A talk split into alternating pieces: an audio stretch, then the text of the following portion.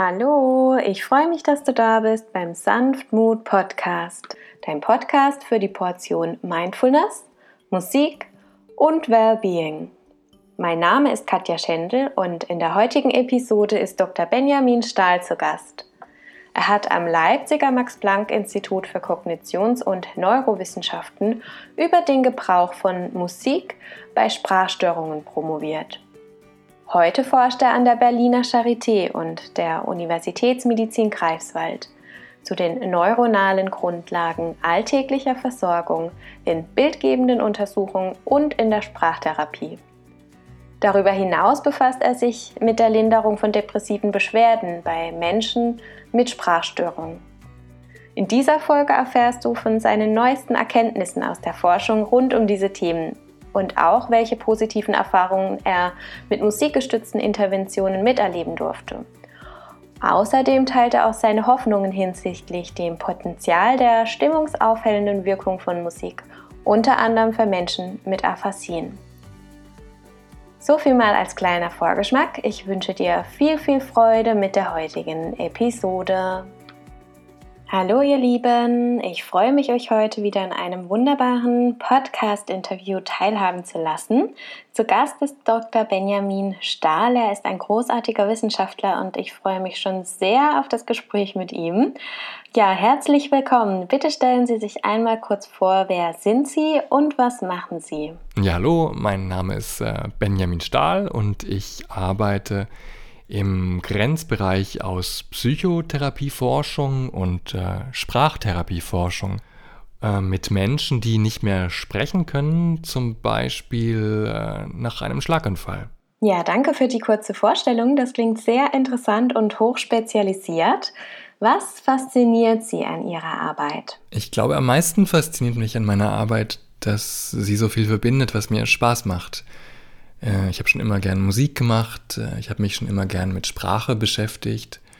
Ähm, und ich habe früh gemerkt, dass ich äh, gern klinisch arbeite, nicht nur wegen der Patienteninteraktion als solcher, sondern auch, weil ich ähm, oft den Eindruck habe, dass ich die besseren Ideen direkt aus dem Patientenkontakt heraus entwickle und nicht so sehr aus Büchern oder wissenschaftlichen Artikeln. Mhm, das kann ich sehr gut nachvollziehen. Und wie schön, wenn sich die persönlichen Interessen verbinden lassen, auch innerhalb der Arbeit und gleichzeitig einen höchst wertvollen Mehrwert auch für Patienten darstellen. Ja, und in Ihre Arbeit, in Ihre Forschungsprojekte würde ich dann auch gerne tiefer eintauchen.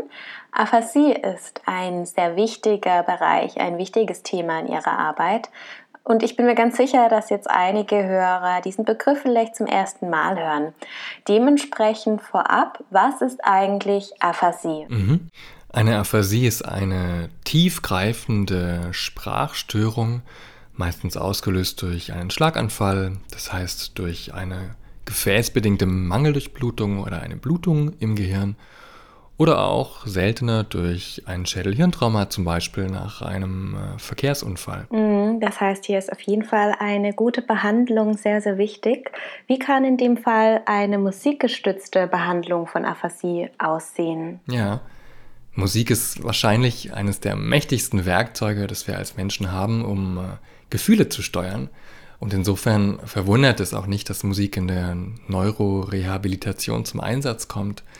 Das kann auf zwei Arten geschehen. Entweder direkt, indem Patienten, Patientinnen ganze Wörter, Phrasen, Sätze singen, mit dem Ziel, sich sprachlich zu verbessern.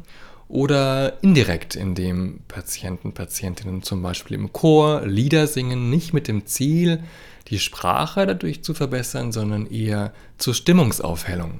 Viele Patienten mit Aphasie leiden auch an Depressionen und es gibt wenig Möglichkeiten hier psychotherapeutisch anzusetzen. Und da kann Musik eine sehr große Rolle spielen.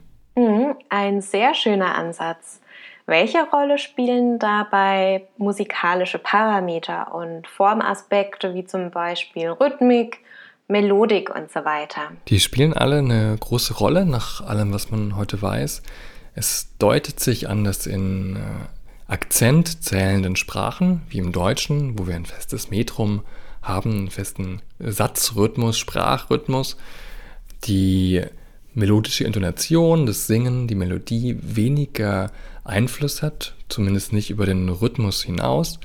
In silbenzählenden Sprachen, wie zum Beispiel im Französischen, wo dieses Metrum nicht so ausgeprägt ist, äh, kann melodische Intonation einen Mehrwert gegenüber rhythmischem Sprechen haben. So klar ist es aber dann doch im Detail noch nicht.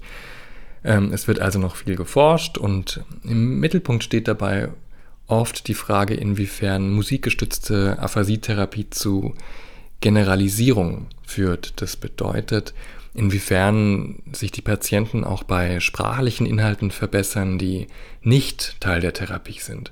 Inwiefern sie sich also auch darüber hinaus verbessern. Interessant, hier bleibt es also spannend. Wie ist der aktuelle Stand der Forschung zur Wirksamkeit von Musik in der Behandlung von Aphasie? Ja, die Befundlage zu musikgestützter Aphasietherapie und ihrer Wirkung auf die Sprache ist immer noch vergleichsweise durchwachsen. Wir wissen heute aus größeren Studien, dass klassische Sprachtherapie zu Generalisierung führen kann, und zwar auch bei Menschen mit chronischen Aphasien. Und genau hier zeigt sich bei musikgestützter Aphasietherapie keine Generalisierung.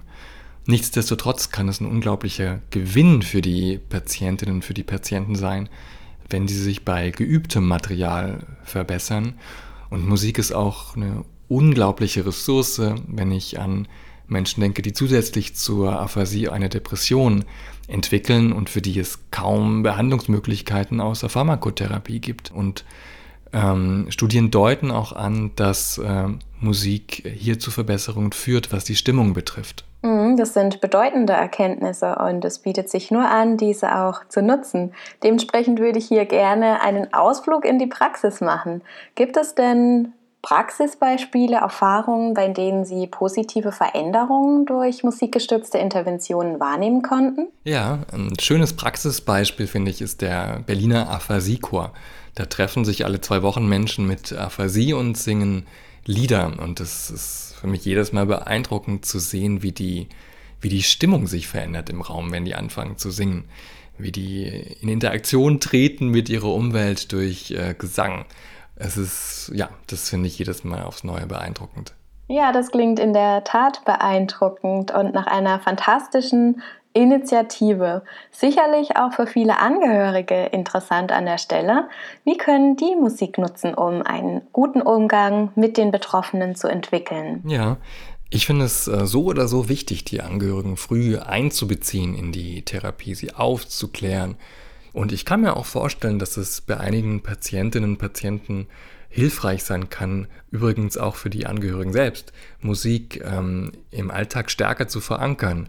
Äh, für Angehörige bedeutet äh, Aphasie oft eine erhebliche Belastung. Und wenn hier Musik helfen kann, dann ist das für alle Beteiligten ein großer Gewinn. Absolut. Und das Beispiel mit dem Singen gerade, das ist ja auch wirklich sehr leicht im Alltag anzuwenden. Wunderschön. Jetzt kommen wir auch schon zur letzten Frage. Und zwar würde ich gerne einen Ausblick in die Zukunft nehmen. Welches Potenzial sehen Sie in musikgestützten Behandlungsprogrammen? Mhm.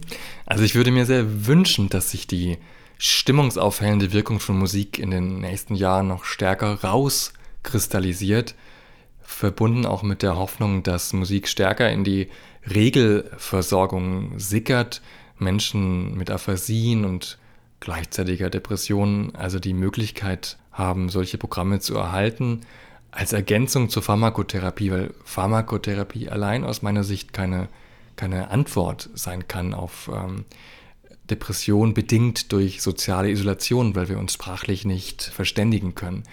Das wäre aus meiner Sicht großartig, weil es neben der Musik wenig Ressourcen für Menschen mit Aphasien gibt. Ja, Musik als kraftvolle Ressource macht vieles möglich und es wäre fantastisch, wenn Sie hier weiterhin noch mehr und mehr in der Regelversorgung ankommt und viele, viele Menschen erreicht.